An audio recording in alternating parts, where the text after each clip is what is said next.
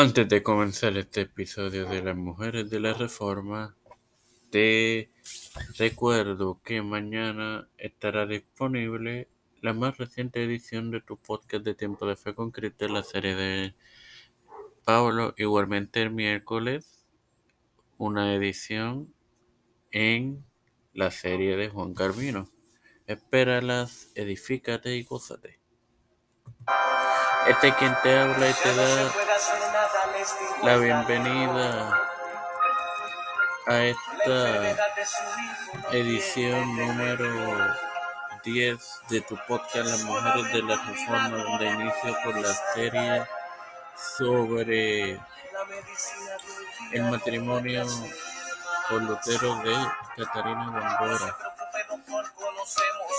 Al inicio, Martín Lutero, quien vivía entre 1483 y 1546, también muchos amigos no estaban seguros de si deberían casarse. El reformista luterano alemán Philipp Melanchthon, quien vivió entre 1497 y 1560, creyó que el casamiento de Lutero dañaría la reforma debido a un probable escándalo. Lutero finalmente llegó a la conclusión de que su matrimonio complacería a su padre, incitaría al Papa, haría reír a los ángeles y llorar a los demonios. Lutero contrajo nupcia con Bárbara el 13 de junio de 1525. El testigo como el teólogo reformador alemán luterano Justus Jonas el Viejo, quien vivió entre 1492 y 1593.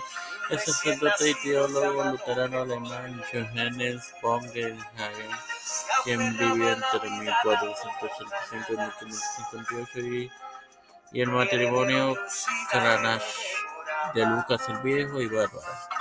Sin más nada que agregar, te recuerdo que mañana tendrás disponible la más reciente edición de tu podcast de Tiempo de Fe con Cristo en la serie de Pueblo. Espéralo, edifícate y. Padre Celestial Dios determinado, estoy eternamente agradecido por el privilegio de educarme para educar. Así también de tener esta plataforma Tiempo de Fe con Cristo.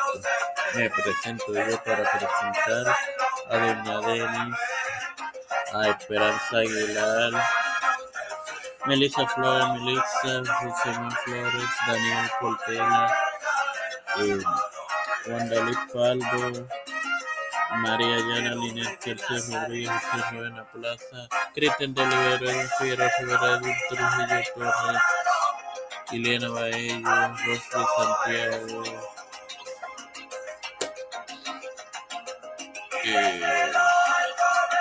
los pastores Raúl Rivera, Víctor Colón, Félix Rodríguez, Pedro Picasso, Santiago Ferreira Jr., Kamala Harris,